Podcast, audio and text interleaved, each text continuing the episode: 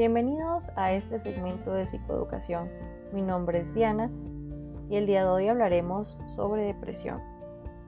Para ello podemos decir que la depresión es un estado afectivo caracterizado por una disminución cuantitativa del ánimo, que es vivida por el paciente como un sentimiento de tristeza, que va desde la formulación de yo estoy triste, molesto, afligido, desesperado, hasta un sentimiento interno indescriptible y horrible.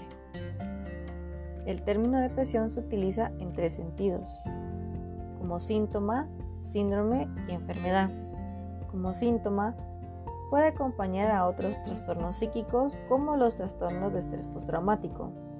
Como síndrome, agrupa unos procesos caracterizados por tristeza, inhibición, culpa, minusvalía y pérdida del impulso vital como enfermedad, desde la óptica del modelo médico, se observa como un trastorno de origen biológico en el que pueden delimitarse una etiología, una clínica, un curso, un pronóstico y un tratamiento específico.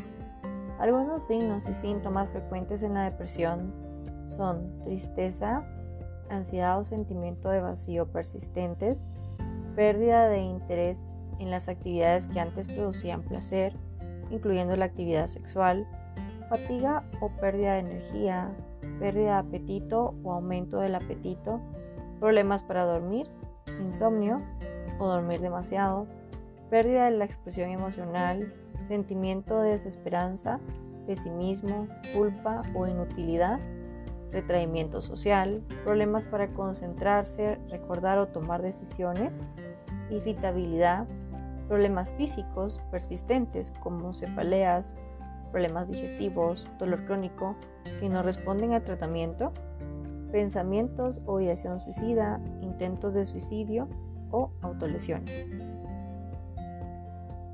Según la clasificación del DSM-5, entre los trastornos depresivos se encuentran el trastorno de desregulación disruptiva, el estado del ánimo, el trastorno depresivo mayor, el trastorno depresivo persistente, también denominado distimia, el trastorno disfórico premenstrual, el trastorno depresivo inducido por una sustancia o medicamento, el trastorno depresivo debido a otra afección médica y el trastorno depresivo especificado y no especificado.